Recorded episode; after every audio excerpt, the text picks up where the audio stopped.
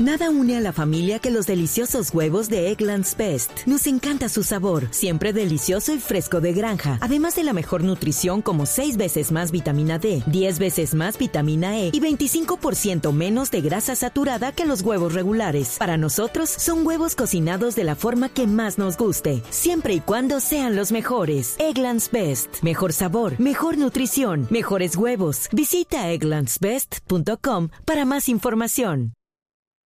Análisis, realidad, información en El Radar. Los hechos más importantes de la semana analizados a fondo. El eco de los acontecimientos. Un recorrido por lo que dice la gente con Ricardo Ospina. Aquí comienza El Radar en Blue Radio, la nueva alternativa. El mundo está nuevamente a punto de una guerra. Tropas rusas se preparan para actuar en Ucrania. El ahora fugitivo expresidente de Ucrania, Víctor Yanukovych, hizo su primera aparición pública tras ser obligado a dejar el poder. Sobre el exmandatario pesa una orden de captura por la muerte de casi un centenar de personas durante las recientes manifestaciones. El Parlamento ruso aprobó el envío de tropas a la región ucraniana de Crimea tras la petición del presidente Vladimir Putin. Obama le recordó al mandatario ruso que violó las leyes internacionales. This is not the threat. This is actually the declaration of war to my country. Генеральна прокуратура України порушила кримінальну справу проти Дениса. La mayoría de las bases del ejército ucraniano están ya bajo control del ejército ruso. Muchas de ellas ya ondea la bandera rusa. Los ensayos terminaron y se ha dado eh, la orden de regresar todas las tropas a su, a su lugar de dislocación. Crimea es una península ubicada sobre el Mar Negro que pertenece a Ucrania como región autónoma pero gran parte de su población es de origen ruso. Permanentemente nos responsabilizan de llevar a cabo acciones no legítimas y cuando yo pregunto si en Estados Unidos todos los actos son legítimos, ellos me responden que sí. Debemos entonces recordar los hechos perpetrados por Estados Unidos en Afganistán, Irak y Libia. Estados Unidos congeló las relaciones militares y comerciales con Rusia por cuenta de la crítica situación en ese país. La gente ha salido a la calle aquí en la capital de Crimea, Simferopol, para celebrar las palabras del presidente ruso Vladimir Putin que ha asegurado que no dudará en utilizar las Fuerzas Armadas. Lo que pasa en Ucrania es simple. Hubo un golpe de Estado anticonstitucional y la toma del poder con las armas. La policía ucraniana desalojó a los manifestantes prorrusos en la ciudad de Donetsk con el pretexto de un aviso de bomba en ese edificio. Los uh, acontecimientos que tuvieron lugar en Ucrania van a tener consecuencias muy negativas ya que todavía la gente armada anda por el país. Simpatizantes rusos de todas las edades acudieron hoy a enlistarse en las patrullas de autodefensa en la capital de Crimea. Tienen bajo su mando una base táctica de las Fuerzas Aéreas de Ucrania, equipada con 45 aviones caza y más de 800 soldados. El primer ministro ucraniano Arseny Yatsenyuk le advirtió a Rusia que Crimea es y será parte integral de Ucrania y le exigió que retire sus tropas. Se han registrado enfrentamientos en el este de Ucrania, en la capital rusa, entre los simpatizantes de la incursión militar del gobierno de Vladimir Putin y los que rechazan un conflicto armado entre los países vecinos. Desde la perspectiva de la Unión Europea, Estados Unidos, aliados como Canadá, Japón, Francia y otros países amigos en el mundo, hay una convicción fuerte de que las acciones rusas están violando la ley internacional.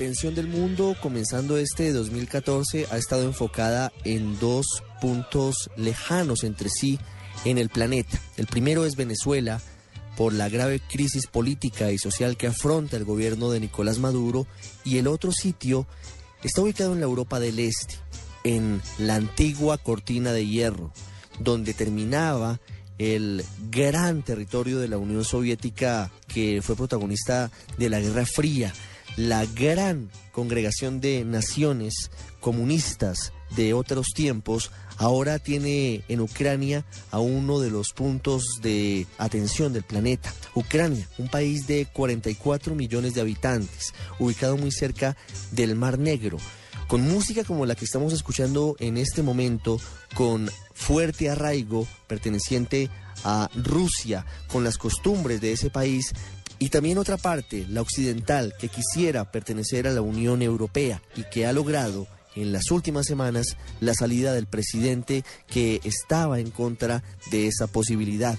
En Ucrania se está jugando una de las fichas más importantes de la geopolítica mundial de los últimos tiempos, porque Rusia ha decidido ingresar militarmente a la península de Crimea, que forma parte del territorio ucraniano. ¿Qué se está jugando en este sitio? ¿Cuál es la importancia de Rusia en el lugar? ¿Cuál sería el papel de los Estados Unidos? ¿Y qué nos cuentan colombianos que están atrapados en medio de los enfrentamientos, en medio de la tensión que vive ese país? Lo tenemos para ustedes a continuación aquí en el radar.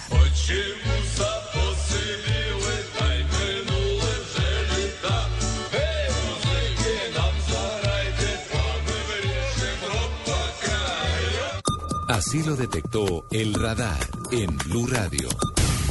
A esta hora saludamos a Carlos Alberto Patiño, internacionalista, uno de los más destacados profesores en nuestro país, docente de la Universidad Nacional de Colombia que nos va a aproximar y nos va a contar un poco acerca de la situación en Ucrania. ¿Qué es lo que está pasando realmente en este país de Europa del Este? ¿Por qué Rusia ingresa a la zona de Crimea? Vemos las imágenes de televisión de algunos integrantes de sus Fuerzas Armadas en las calles haciendo patrullajes y vemos la tensión que tal vez no vivíamos en la tierra desde las épocas de la Guerra Fría. ¿Qué está pasando? Porque Estados Unidos comienza también a moverse diplomáticamente y con anuncios de posibles sanciones y con eh, algunos eh, puntos ya de distancia frente al gobierno de Vladimir Putin.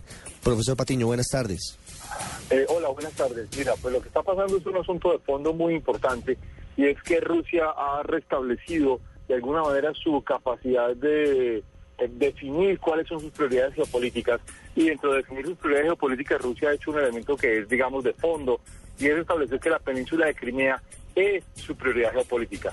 Y en esa perspectiva, eh, digamos, aquí hay un debate muy complejo y es que en el momento en que se produjo la implosión de la Unión Soviética en diciembre de 1991 y la consecuencia independiente, la consecuencia independencia de Ucrania en, enero de 1992, trajo como resultado que Ucrania se queda con la península de la Crimea como si que la península de la Crimea fuera, fuera parte de sus propios atributos.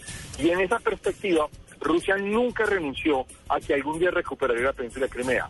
Es más, cuando en enero, cuando en, eh, en abril de 1999 Vladimir Putin logra llegar a ser eh, ser propuesto para ser primer ministro y lo logra y, ya para agosto de 1999 es el primer ministro de Rusia en contra de Sergei Stepachín aparece un elemento que es clave y es que una de las propuestas de, Vladimir Putin era el tema de controlar y reunificar, volver a poner dentro de Rusia viejos territorios que Rusia considera que son de su propiedad, como Ucrania y Bielorrusia y que estamos hablando que no es un asunto de la Guerra Fría ni siquiera, ni siquiera del periodo soviético, estamos hablando fundamentalmente del siglo XVIII, donde Rusia se toma la península de Crimea definitivamente y establece la península de Crimea como su proyección geopolítica sobre el Mar Negro y como la gran posibilidad de salir al Mediterráneo Oriental. Eso me parece interesante hablar, profesor Patiño, de, ese momento histórico que nos comenta usted, porque además nos devuelve casi tres siglos en la historia.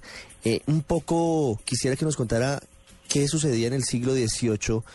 Rusia comienza su expansión del imperio hacia Occidente y toman esa parte, esa parte de quién era antes, de lo que estamos hablando, que es fundamentalmente Ucrania, Bielorrusia y por supuesto Crimea, que está allí en esa zona sur de Ucrania. Eh, esa era una región que había sido muy disputada entre eh, Polonia, los países del Báltico, eh, toda la zona que luego va a tener un papel importante en el que Prusia siempre va a tener una proyección, una aspiración, eh, y que Prusia tiene una aspiración con la que luego se reparte en Polonia los rusos y los prusos, y la repartición de Polonia tiene que ver con todo este asunto de que sobre esa zona pasen a tener un control directo los, los rusos, porque en últimas era la forma en que como los rusos establecían sus fronteras terrestres hacia el lado hacia el lado más occidental de Rusia, hacia el lado más oriental de Europa occidental, que siempre ha sido una frontera encabezada por Polonia. Esto además explica una de las, eh, digamos, broncas de fondo más profundas y es la profunda disputa entre los rusos y los polacos y cómo los rusos y los polacos siempre se han peleado y se han disputado cuáles son las zonas que deben controlar unos y otros. ¿Por qué Occidente parecía haberse olvidado de la situación que se generaba antes en esa zona oriental del mundo, luego de lo que sucede con Unión Soviética, su implosión en diciembre de 1991, pareciera que se hubiese generado un nuevo orden en materia de relaciones internacionales. Se hace la delimitación de las fronteras, algunos eh, acuerdos para evitar eh, la expansión de unos y otros hacia un lado y hacia el lado opuesto. Eh, pareciera que Estados Unidos y Europa se hubiesen olvidado de ese fondo histórico de, de Rusia como lo que siempre se han visto, una gran potencia, el contrapeso, eh, en este caso y desde hace algunos años y décadas a los Estados Unidos. Yo, yo creo que, que, porque la, la pregunta dicha, digamos al revés, ¿Por qué el tema de Ucrania vuelve a ser un tema crucial hoy?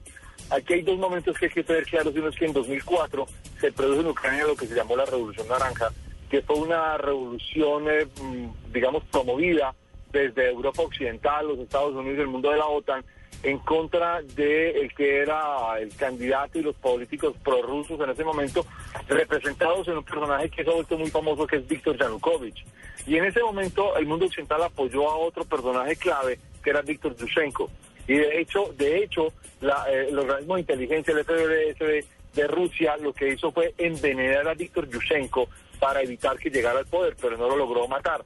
Y en ese contexto, pues se produjo toda esta reacción de cuál era eh, la capacidad que la Revolución Naranja podría estar metida en ese contexto. Eso parecía olvidado, parecía que hubiera, se hubiera separado, se hubiera superado, etcétera. Y ahora vuelven y reaparecen los, los debates y las disputas, y eso está en el marco además de una cosa que es muy importante, de un, de un evento que es muy importante plantear, y es que para los Estados Unidos lo que pasó con Siria se volvió un tema muy complejo porque de alguna manera Siria se volvió el tema de enfrentamiento, el tema de disputa más, eh, digamos, crucial, más importante de Europa Occidental. Es decir, se volvió el tema en el que eh, Europa, eh, Europa pierde el escenario, Putin toma el liderazgo, le impone unos acuerdos a, a Obama y en ese contexto empieza a aparecer lo de Ucrania de nuevo muy agitado por los polacos. Los polacos juegan un papel importantísimo en armar una, alerta y los servicios de inteligencia estratégica de Alemania arman, digamos, un debate importantísimo de fondo. Y en ese contexto se producen las grandes movilizaciones que llevan a la caída de, Víctor Yanukovych, que era el, viejo digamos, político apoyado por Vladimir Putin, que era, el, digamos, la contraparte perdedora de lo que ha sido la revolución de colores, de 1992. Mm. Y en ese contexto pues se produce una cadena de fondo muy compleja de cuál era obviamente la respuesta a la que se podía aspirar y en esa medida esa respuesta se vuelve digamos casi imposible para los eh, rusos y obviamente se vuelve eh, digamos incontestable de alguna manera para el poder de Yanukovych. Y es en ese contexto en que se produce la caída de Yanukovych. De forma tal que eh, lo que sucede acá es un tema de repercusiones globales donde además Occidente le devuelve a, Vladimir Putin un tema de fondo frente a su capacidad de liderazgo diplomático, pero sobre todo donde el mundo occidental pretende evitar que Rusia retome de alguna forma el control en la península de Crimea, que es a todas luces lo más importante de este contexto. ¿Qué va a pasar hacia el futuro? Eh, todos los días está cambiando la situación, profesor Patiño. Lo más reciente que se ha conocido han sido unas palabras del secretario de Estado de los Estados Unidos, John Kerry, desde París, en donde dice que se han suspendido las relaciones comerciales de Estados Unidos con Rusia. La OTAN eh, comienza también a amenazar con sanciones. ¿Esto hacia dónde va a desembocar? ¿Cuál cree usted que va a ser el escenario de las próximas semanas en Ucrania? ¿Rusia definitivamente terminará tomando posesión militar de la zona, en definitiva, en Crimea y ampliándolo de pronto a la zona pro-occidental que tiene su capital en Kiev? ¿Y cuál va a ser el papel que deberán desempeñar desde la diplomacia o eventualmente desde la respuesta armada Estados Unidos y Europa? Mira, yo lo que creo es que eh, esto, Rusia ha hecho una jugada militar muy, digamos, asombrosa, y es que movilizó tropas sin insignias militares, tropas sin banderas, sin escudos, y ha dicho que estas tropas son fundamentalmente tropas de autodefensa, y que son fundamentalmente de autodefensa de los, eh, de los pobladores prorrusos ucranianos, y en ese contexto, pues les ha dicho, ha dicho que ellos lo reconocen, que Rusia obviamente los apoyará. Vladimir Putin no ha descartado la movilización militar de fondo, que eso sería en el caso de Rusia una movilización militar de gran impacto, sería movilizar más de 150 mil hombres y en ese caso pues obviamente se convierte en una intervención de fondo. ¿Qué va a suceder? El mundo occidental no se va a meter en Ucrania y Ucrania terminará en un escenario mucho más cercano a las guerras de secesión de Yugoslavia si es que los ucranianos tienen capacidad de reacción militar, cosa que hoy en día prácticamente se descarta, los ucranianos no tienen cómo reaccionar en términos militares, no tienen nada para enfrentarse a los rusos, digamos, en términos estratégicos, además de mucho valor, mucho patriotismo y mucho discurso en términos de armamentos, eh, los ucranianos están muy desprovistos de armamentos, es casi imposible que los... Eh, norteamericanos se metan en esta guerra porque el fracaso de la guerra en Irak y de la guerra en Afganistán les impide prácticamente tener capacidad militar y operativa para meterse en esta guerra y la OTAN, pues obviamente se cuidará mucho de meterse en una guerra con Rusia, entre otras porque Francia y Alemania no están interesadas en un enfrentamiento directo a Rusia. Y eso obviamente lleva a una situación muy compleja para los ucranianos. ¿Qué va a pasar? Que los ucranianos van a terminar solos en una guerra civil muy compleja y una guerra civil de difícil tránsito. Es el profesor Carlos Alberto Patiño, internacionalista, hablando con nosotros hoy en el radar sobre lo que está pasando en Ucrania, lo que se está jugando, que no es poco para la geopolítica y para el futuro de las relaciones internacionales y sobre todo cuáles van a ser los posibles escenarios que están cambiando minuto a minuto. Profesor Patiño, muchas gracias. Un gusto haberlo tenido aquí en el radar. Ustedes, muy amable. Muchas gracias. Usted está en El Radar, en Blue Radio.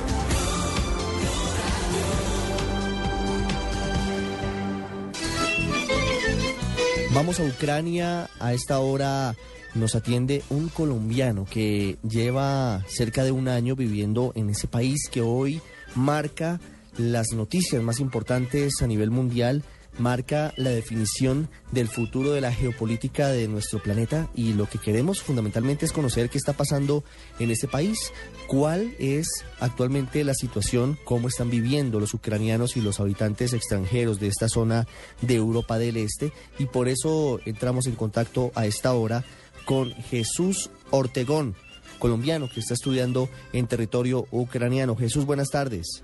Buenas tardes. Gracias por atendernos. Usted está en una ciudad que se llama Vinicia, ¿verdad? Vinicia. Queda una ciudad que está a tres horas de la capital en tren. Queda a tres horas de la ciudad de Kiev si se utiliza el sistema ferroviario. Jesús, ¿hace cuánto tiempo vive usted allí en, en territorio ucraniano? Ya voy a cumplir un mes, cumplo un año. Va a cumplir un año. En este año se han presentado muchos desórdenes, ha habido protestas populares. ¿Usted cómo ha vivido ese minuto a minuto de las manifestaciones que han generado recientemente la caída del gobierno de Víctor Yanukovych? Pues al comienzo, sinceramente, el país era muy tranquilo, se sentían todavía los problemas, la gente, como igual somos extranjeros, acá todavía existe ese, como, como te digo, este movimiento igual racista, ¿entiendes? Entonces los extranjeros acá somos como mal mirados. Uno, porque muy pocos extranjeros vienen a este país, porque obviamente este país tiene una crisis, la moneda está muy baja. Al comienzo todo iba muy bien, pero a lo de la Unión Europea, ahí se complicó todo, porque el gobierno de acá es como por decirlo, muy corrupto, muy, muy, muy corrupto. Entonces aquí los ucranianos, como su país no va tan bien o no se desenvuelven bien en, dichas actividades, nosotros como extranjeros a veces pagamos todo. Uno, ya han hecho varios extranjeros acá que los han golpeado ucranianos. Hay protestas en las calles, entonces uno tranquilamente no puede salir a la calle. Jesús, Ahora, en, su, en su caso usted ha sentido esa discriminación hacia los extranjeros directamente, ¿ha tenido casos? Sí, he tenido casos y, y ha habido como dos ocasiones de que me quieran golpear o que algún amigo me haya buscado peleas. O sea, son, como te digo, son muy racistas y tras la problemática que tiene el país son como muy muy propios. O sea, como que, ¿qué, es, qué hace un extranjero en mi país? ¿Entiendes? O sea, ¿qué hace aquí si no sé qué? Buscan la forma de, de hacerte como bullying o intimidar. ¿A usted lo han golpeado en, en Ucrania? No, no, afortunadamente no, pero ya han ido varias ocasiones. Aquí donde yo vivo hay árabes, azerbaiyanos, ecuatorianos más cercanos, así como latinos. Ecuatorianos sí han tenido problemas con, con ucranianos porque pasan en la calle tarde, cosas así, y entonces aquí la gente bebe mucho. por lo normal siempre en la noche los vas a ver ebrios. Jesús, pero no, ¿cómo, no, no. ¿cómo es el paisaje en O sea, Ucrania? Usted- justamente Sí. no fue no fue como esperaba y ahora que está toda esta problemática menos. Entonces, ahora no podemos ni salir del país por seguridad. Sí, Jesús, ¿cómo es Ucrania? ¿Usted eh, lo puede describir para los oyentes? ¿Cómo son sus paisajes? ¿Cómo son sus ciudades? Bueno, en Ucrania se dan todas las estaciones del año, invierno, otoño, primavera. Yo llegué acá en verano. Verano es muy hermoso, o sea, paisajes, árboles. Pero en Ucrania es todo muy viejo. O sea, en Europa todo es viejo, pero Ucrania es muy, muy viejo, muy antiguado, los buses todos desgastados. Se ve como, apenas yo llegué a primera vista se vio a crisis, o sea, lo- por lo que pasa el país, las calles, por donde tú caminas, las bancas, o sea, todo está sucio, descuidado, viejo. Feo, feo, feo. Muy horrible, o sea, es bonito el verano, en la primavera, las hojas caen. Muy, muy bonito, pero, o sea, se ve la crisis del país. Como tal, se ve. Jesús, ¿cómo ha cambiado la vida para usted desde que comenzaron las protestas eh, más fuertes en la plaza principal de la ciudad de Kiev, que dieron lugar a la salida del presidente y todo lo que se ha generado en estos días, incluso la tensión en la península de Crimea con Rusia? ¿Cómo ha cambiado su vida? Ustedes tienen eh, todos los servicios, tienen agua, tienen luz, tienen comida. ¿Cómo está la situación en una ciudad como Vinnytsia? Ok, pues antes de que hubiera el problema, normal. Nosotros como extranjeros normal, todo normal.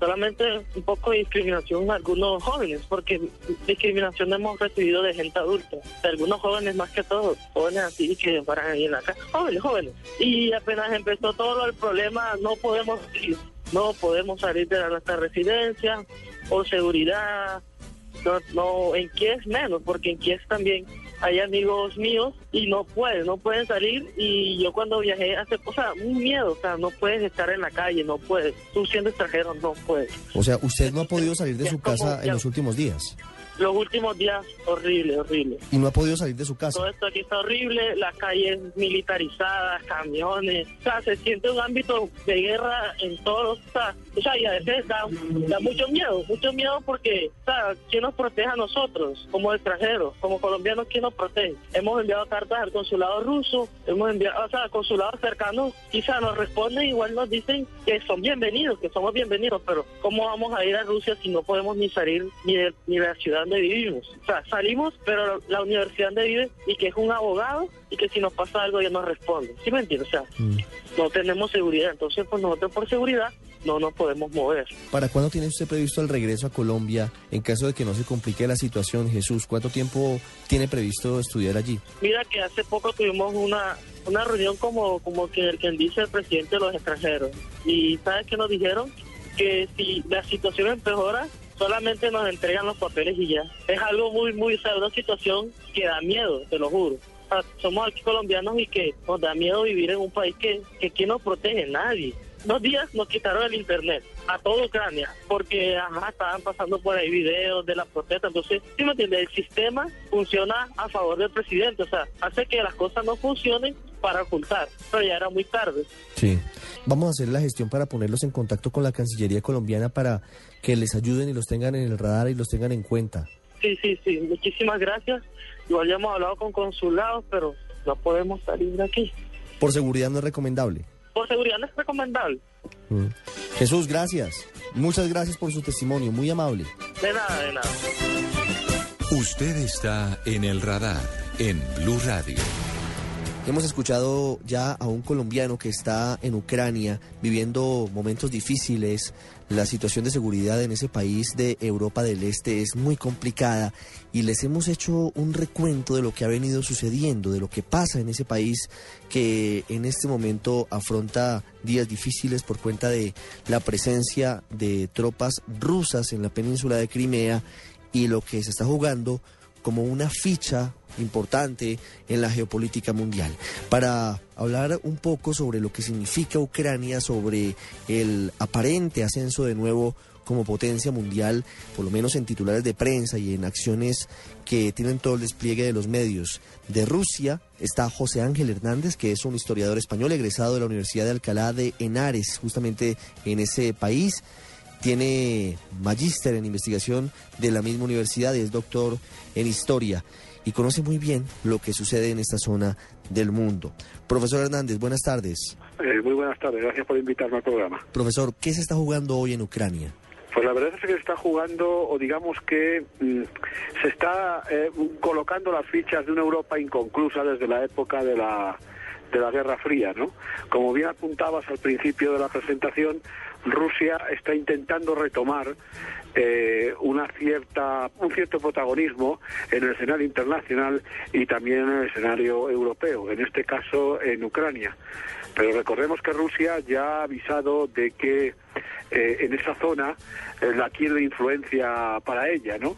Ya intervino en Georgia, ha intervenido en Chechenia eh, y ha amenazado, o digamos mejor, avisado a los Estados Unidos de América de que no permitirá que la zona de influencia norteamericana y de la Unión Europea se acerque a sus fronteras. Profesor, ¿existe la posibilidad de que en Ucrania se produzca un desenlace como el de los Balcanes, una guerra intestina que fragmente su territorio? Eh, vamos a ver, hay la posibilidad de que las dos Ucranias esas tan distintas, unas que miran hacia Europa y otra que mira hacia Rusia, se pudieran separar. Pero eh, la comparación con Yugoslavia eh, o digamos que es muy distinto. fíjense, los, en Yugoslavia las distintas comunidades, que no eran solo dos, era la musulmana bosnia, los croatas católicos, los serbios ortodoxos y algunos otros más, eh, no tenían una zona determinada sino que estaban trufadas, de tal manera que tú podías ir por Serbia y encontrarte un pueblo de mayoría bosnia y el siguiente pueblo de mayoría croata.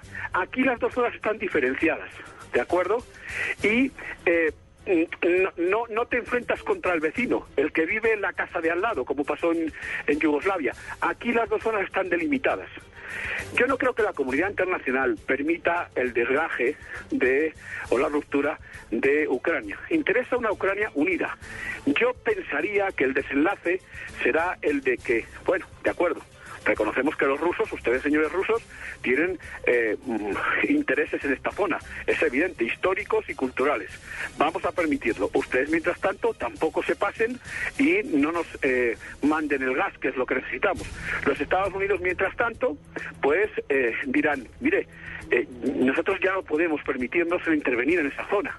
Y aunque bien es cierto que tenemos bases en Azerbaiyán, en, Georgia, en Armenia, en Lituania o en Polonia, pues lo cierto es que eh, no podemos ya intervenir allá. Recordemos que Obama eh, en la comunidad internacional da la sensación de cierta debilidad. Y eso lo saben los rusos, pero también lo saben los iraníes y lo saben los sirios. Estados Unidos está reduciendo el ejército a niveles de comienzos de la Segunda Guerra Mundial, con lo cual Estados Unidos no puede intervenir como hacía en el pasado, eh, de tal manera que eh, los Estados Unidos de América pues se mantendrá expectante. Y además recordemos que Estados Unidos no depende del gas del gas eh, ruso, con lo cual yo pienso que esta situación se mantendrá, se bajará la intensidad del enfrentamiento entre las dos comunidades y se llegará a un acuerdo porque en la política actual ya nadie puede actuar de manera unilateral. Obama llamó hace poco a Putin y le aseguró que hablaron de Crimea, de tal manera que lo que Putin ha hecho con Crimea yo no diría que consensuado con los norteamericanos, pero desde luego sí les han, eh, les han enterado a los americanos de lo que iban a hacer. Claro, eh, en los escenarios de la política internacional, recientemente se han presentado momentos como este, pero antes lo que pasó en Siria, la jugada y la movida diplomática de Vladimir Putin que evita a pocas horas de una intervención militar la presencia estadounidense y de los aliados en eh, esa zona, en Siria, que tiene un desangre terrible, una guerra civil impresionante de las más cruentas de los últimos tiempos, pero hablando de geopolítica y de, y de los eh, pesos a nivel internacional, ¿cómo se ve ahora esa relación Estados Unidos-Rusia, toda vez que Vladimir Putin pareciera estar tomando la delantera en el manejo de, situaciones como estas? Bueno, sin que sea comparable actualmente el poder de Estados Unidos con el de eh, Rusia, lo cierto es que Rusia está intentando retomar un cierto protagonismo, no solo a nivel regional, como sería el caso de Ucrania, cuestión lógica porque son los intereses más cercanos a ellos, sino también internacional. Usted menta muy acertadamente a Siria. En Siria, evidentemente, no se ha intervenido por parte de la comunidad internacional occidental porque Rusia y China no lo han permitido. Eh, hay alguna similitud con el caso de Crimea. Si los rusos tienen en Crimea una base naval, también tienen una base naval en Siria. De tal manera que es muy difícil que por una intervención occidental los rusos se mantengan al margen. Están con una base militar allí, subvencionan al régimen de Assad, ¿de acuerdo? Y de tal manera que en la actualidad eh, el régimen de Assad va ganando la guerra. Eh, cierto que es una guerra que parece que estamos olvidando y en la que están muriendo, por desgracia, eh, muchos, muchos miles de personas y que afecta a la zona de una manera eh, terrible por las implicaciones que tiene, por ejemplo, con Israel o con el mismo Líbano, con los refugiados. Pero Rusia es ineludible para llegar a soluciones en el mundo.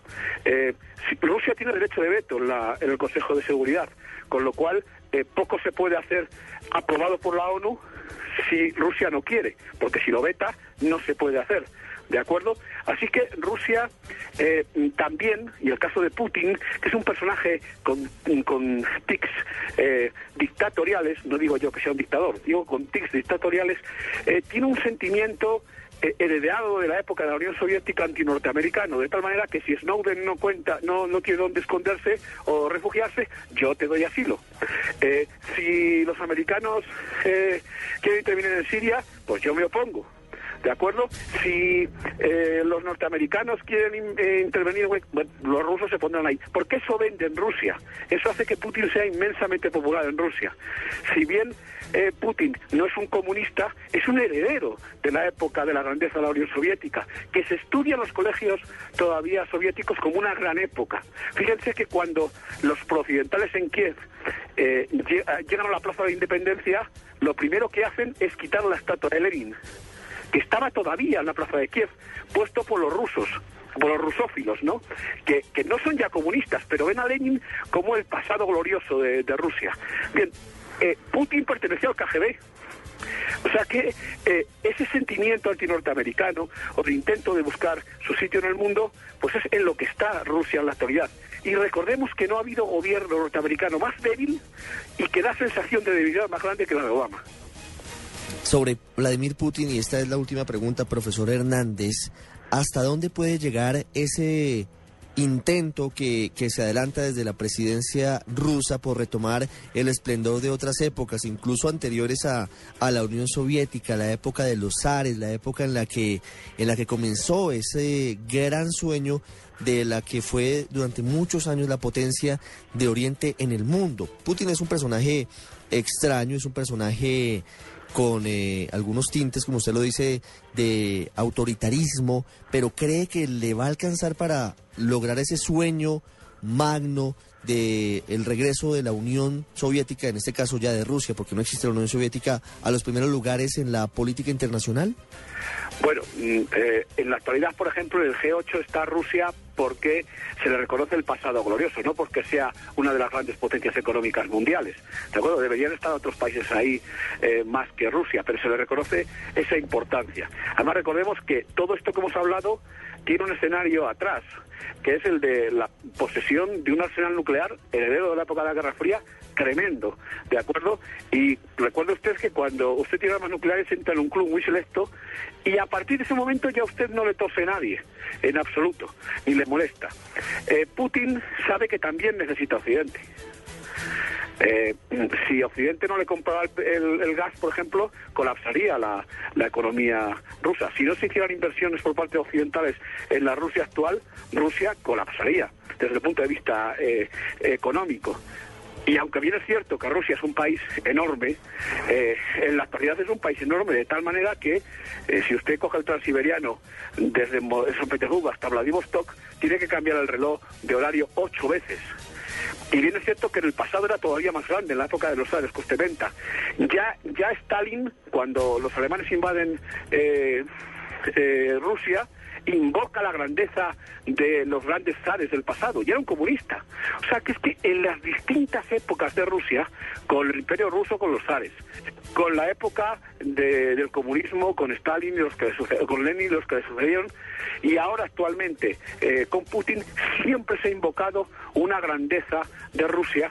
Y cuando uno habla con los rusos o, lee la literatura rusa o, ve los historiadores rusos, eh, los lee, se da cuenta uno de que Rusia tiene la sensación de sí misma de ser una especie de salvador de la Europa ante las hordas asiáticas en Siberia, pero también salvando a Europa cuando derrotan a Napoleón, por ejemplo, derrotan a Hitler. Recordemos que Hitler se suicida porque los rusos entran en Berlín, no los norteamericanos, sino los rusos. O sea que se sienten importantes, se sienten que han moldeado la política contemporánea y quieren seguir haciéndolo. Pero yo creo que en su fuero interno, en el caso de Putin, sabe que no se pueden hacer las cosas de manera unilateral, como decía yo antes, por parte de los Estados Unidos. Hay que sentarse a negociar y lo están haciendo, desde luego, en la actualidad. Es el profesor José Ángel Hernández. Muy agradable la charla que hemos tenido, profesor, para conocer un poquito más sobre lo que está pasando en esta zona del mundo y que nos tiene hoy muy pendientes de cada movimiento de Rusia, de los aliados, de los ucranianos y de Estados Unidos. Muchas gracias y una feliz tarde. Igualmente para ustedes, un abrazo. La situación en Ucrania cambia minuto a minuto. Se ha reunido de emergencia el Consejo de Seguridad de las Naciones Unidas. Diariamente aparecen en la televisión el presidente Barack Obama, su secretario de Estado John Kerry, que ha viajado incluso a la zona, y también habla el presidente ruso Vladimir Putin. No se conoce aún cuál será el desenlace de esta historia, que para algunos recuerda lo que sucedió en los 90 con Bosnia-Herzegovina, la antigua Yugoslavia, que terminó involucrada en una guerra terrible que dejó millones de personas muertas. El mundo hace esfuerzos por evitar ese escenario. Hacemos una pausa y ya regresamos al radar.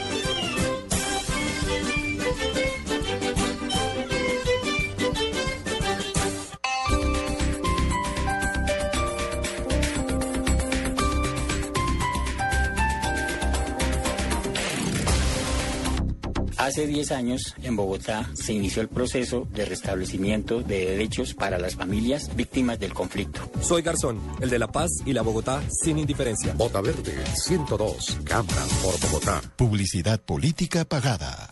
Este sábado, después de las noticias del mediodía, en blanco y negro con Mabel Lara, Camila Aguavara. La verdad, pues es muy difícil eh, creer que todo, que uno nunca se le pasa por la cabeza ese tipo de enfermedades de niños. La joven estudiante que libra una lucha intensa contra su enfermedad, contra el sistema de salud y contra la discriminación. ¿Qué pasó en ese momento por su cabeza, Camila?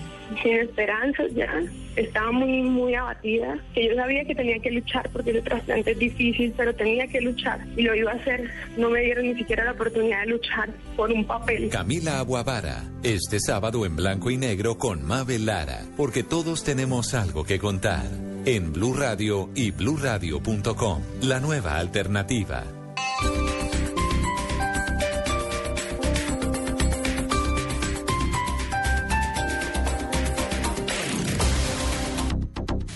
Europa, Chicago,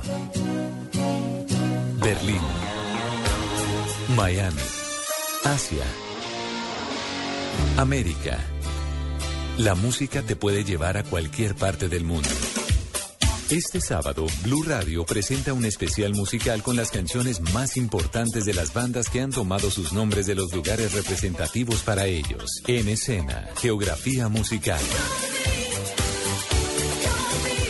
En escena, la música y sus historias. Este sábado a las 5 pm por Blue Radio y bluradio.com. La nueva alternativa. ¿Recuerdas este sonido? Cuando tenías más vidas que un gato. Cuando cualquiera rescataba a la princesa. Y podías pasar todo un día comiendo monedas. Vuelve a vivir los años maravillosos.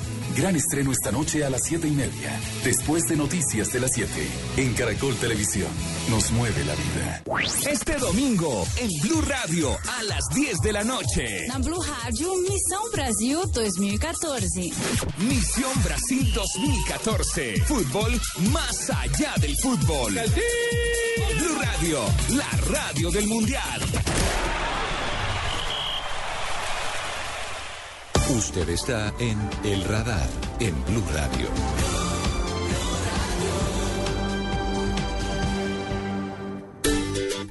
La mujer merece reconocimiento todos los días del año, especialmente este mes de marzo, cuando se celebra su Día Internacional. El significado de ser mujer va más allá que el milagro de dar vida. No existe un trabajo que una mujer no pueda cumplir por el simple hecho de ser mujer. No podemos olvidar a aquellas mujeres que están sometidas a maltratos y abusos. Hoy Colombia cuenta con mujeres emprendedoras y líderes que construyen día a día desde sus saberes un país incluyente, próspero y equitativo. Mi nombre es Catherine Ibargo, nací en el Apartado, Colombia. Mi nombre es Yuri Alvear Orejuela.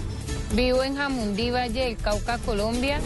Mi nombre es Mariana Pajón y nací en Medellín. Mi nombre es Mabel Mosquera, nací en el departamento de Chocó, en Quito. Las mujeres merecen una distinción por sobresalir cada día en todo lo que hacen. Ya sea por el color de su piel, cultura o religión, quienes también tienen los mismos derechos de igualdad. La participación de las mujeres en todos los espacios laborales constituye un factor esencial para el desarrollo, el crecimiento económico, la reducción de la pobreza y el bienestar de todos los colombianos y colombianas. Abuelas, madres, tías, hermanas, primas, amigas, profesionales, amas de casa solteras, casadas, viudas, etc. Soy Sandra Sepúlveda, arquera de la selección, soy de Bello, Antioquia. Hola, mi nombre es Orianica Velázquez, soy de Villanueva, Guajira y juego adelante. Hola, soy Ingrid Vidal, mi posición es delantera y soy de Palmira Valle. Mi nombre es Ana María Montoya, soy de Portland, Oregon y juego volante lateral. Mi nombre es Kelly Pedusini, soy de Barranquilla y juego de defensa central. Me llamo Natalie Arias, soy de los Estados Unidos. Ellas están llenas de sentimientos, instintos y también éxito.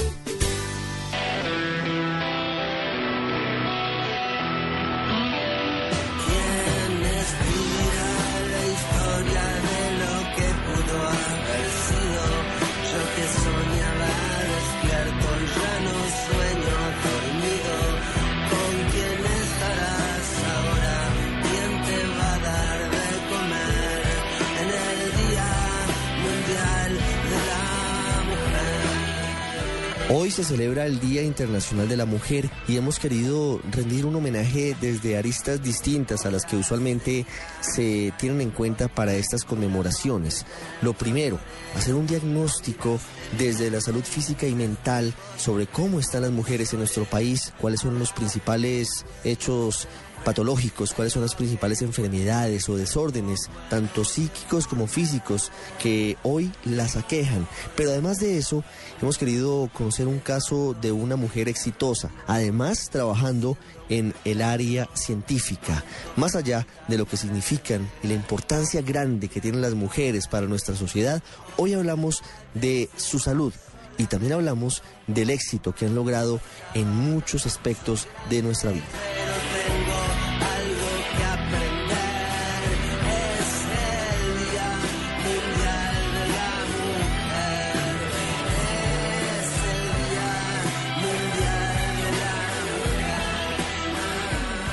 Estamos detrás de los hechos de la semana en El Radar de Blue Radio. Viviana Bozón es una de las centenares de científicas colombianas que hacen patria en el exterior. Trabaja en la Escuela de Medicina de la Universidad de Harvard en el Laboratorio de Inmunología y Genética y ha logrado grandes avances en la lucha contra el cáncer. Y nos cuenta hoy su historia aquí en el radar.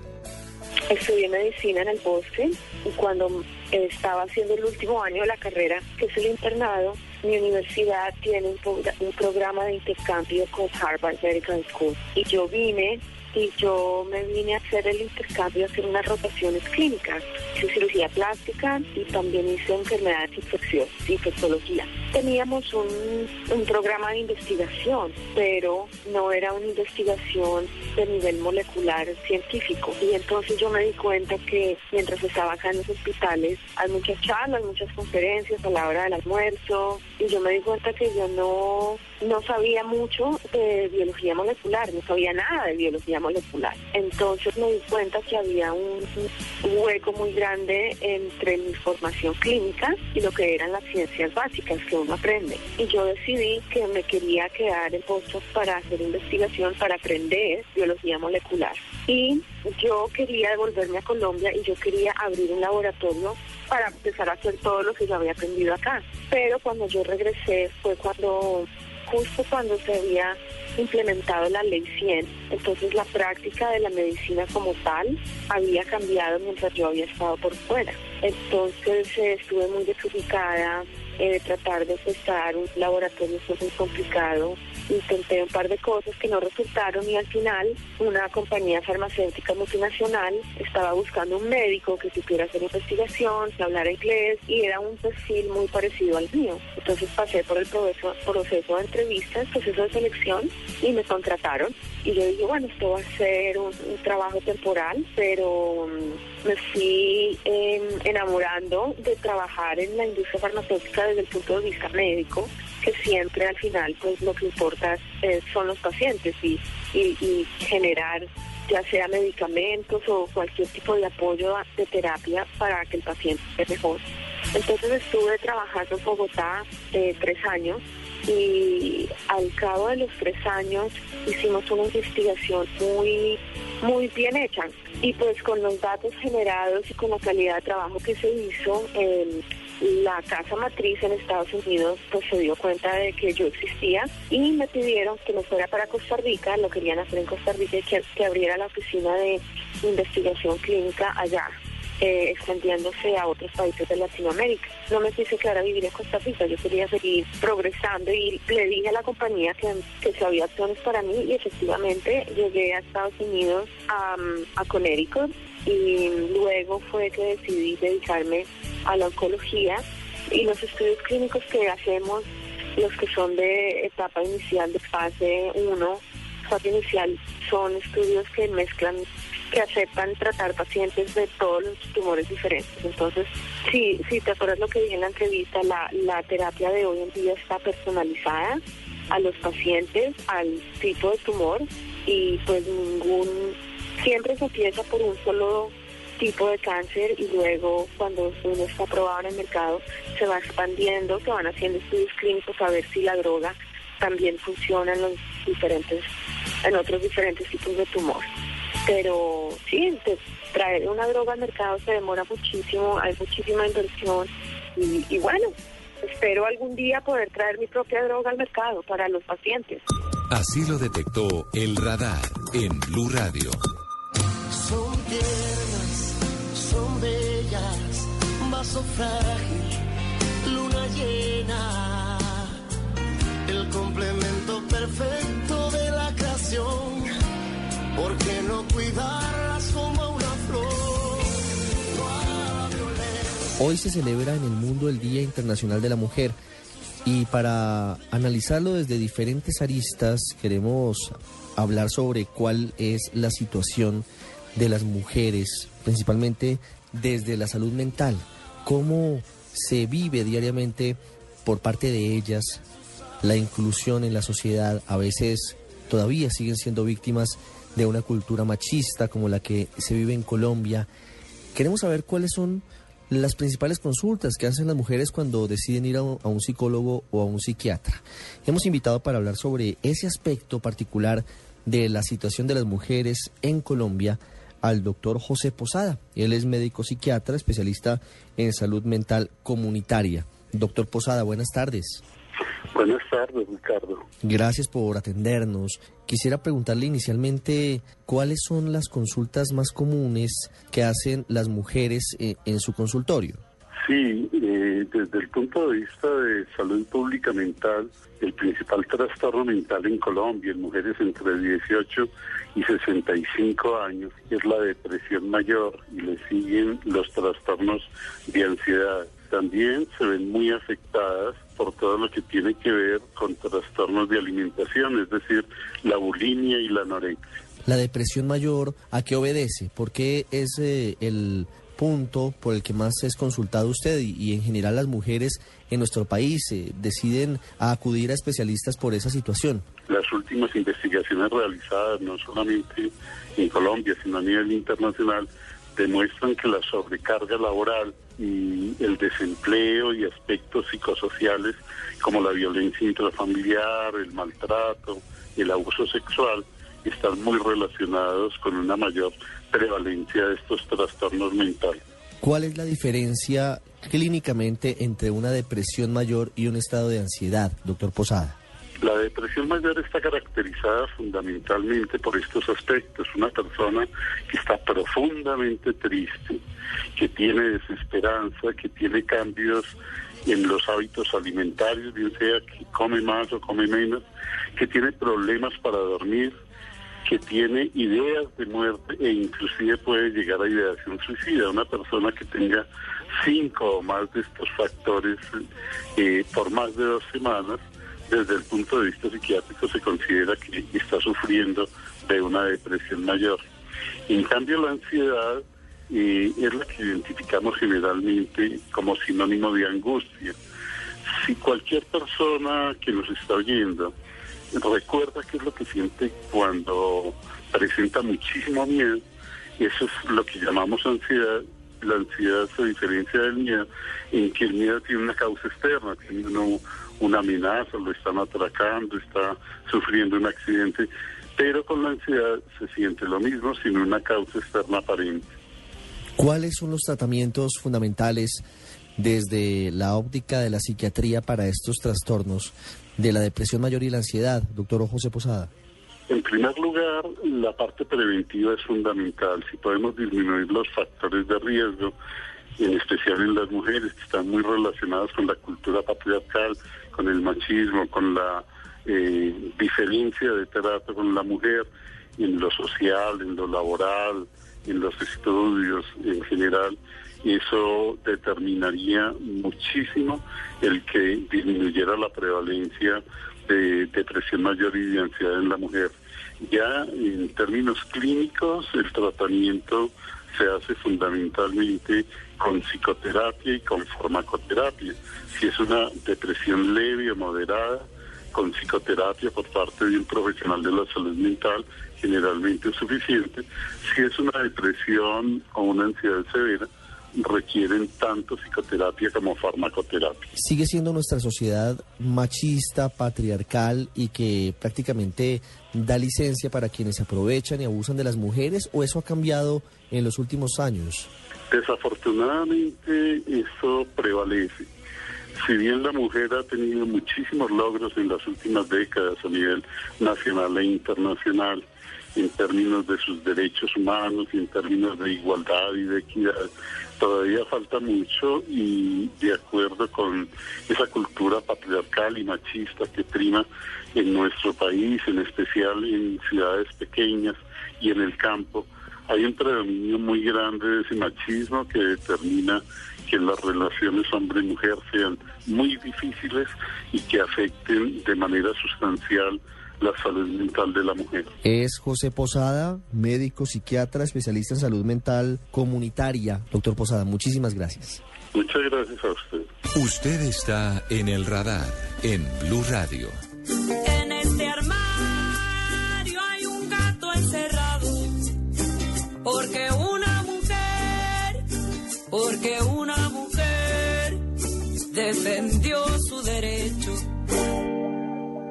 ya hemos hablado de la salud mental, de cuáles son los principales desórdenes que afectan a las mujeres colombianas. Ahora vamos a hablar un poco más específicamente de los cuidados físicos. Las mujeres en muchas oportunidades no le prestan atención a esta parte, a esta faceta de su vida. Por eso queremos hablar con un médico experto para que principalmente les cuente cuál es la importancia, si no la saben, de esa labor preventiva en su salud. Está con nosotros Mauricio Carrillo Rosso. Él es médico ginecólogo, especialista en medicina materno-fetal. Doctor Carrillo, buenas tardes. Carlos, buenas tardes. Un saludo a usted y a todos los oyentes. Primero quisiera preguntarle por qué a veces, eh, hablando específicamente de las mujeres, hoy que es su día, no cumplen con el autocuidado que es tan importante. Bueno, Ricardo, lo que pasa es que hay varios aspectos de la salud de la mujer que tenemos que estar pendientes de ellos, eh, todos muy importantes. El principal o los principales serían eh, eh, la prevención del cáncer del cuello del útero. En nuestro medio hacemos esto con la prueba de Papa Nicolau, que la conocemos como citología cervicovaginal, y la prevención del cáncer de seno, que sería con el autoexamen y, el examen eh, periódico eh, anual que podemos tener con el médico eh, que nos hacen nuestro cuidado primario de la salud. Eh, estos dos eh, exámenes que tenemos a disposición permanente de nuestras mujeres nos ayudan a encontrar posibles problemas que estén empezando y que pudieran volverse malos y que tenemos diferentes alternativas para solucionarlos. Claro, quiero hacerle una última pregunta, doctor Mauricio Carrillo, y es ¿en qué falta avanzar frente a la salud de las mujeres? Hay seis puntos importantes que no se están cuidando suficientemente y por eso las consultas se, dan en esos sentidos y hemos hablado de ello. Hemos hablado del autocuidado, de la falta en ocasiones de una nutrición balanceada, del sexo seguro, del embarazo planeado y también del cuidado íntimo y de la responsabilidad de las mujeres con, con su cuerpo. ¿Cuál cree usted, teniendo en cuenta desde luego la experiencia que tiene en su consultorio, es el punto en el que más se debe trabajar, sobre todo en campañas de prevención, en campañas educativas para las mujeres? Bueno, esos seis puntos que ha mencionado Ricardo hay que trabajarlos todos permanentemente. Eh, yo no diría que haya uno más importante que otro. Yo pensaría que eh, lo que tenemos que mejorar es mucho eh, en, todo lo que tiene que ver con el embarazo no planeado y el embarazo en adolescentes. Tenemos que mejorar mucho en la captura de pacientes con problemas del cuello del útero, cáncer del cuello del útero, porque es la principal causa de muerte en este momento en Colombia por cáncer ginecológico, entonces tenemos que mejorar mucho todo lo que tiene que ver con nuestra citología vaginal.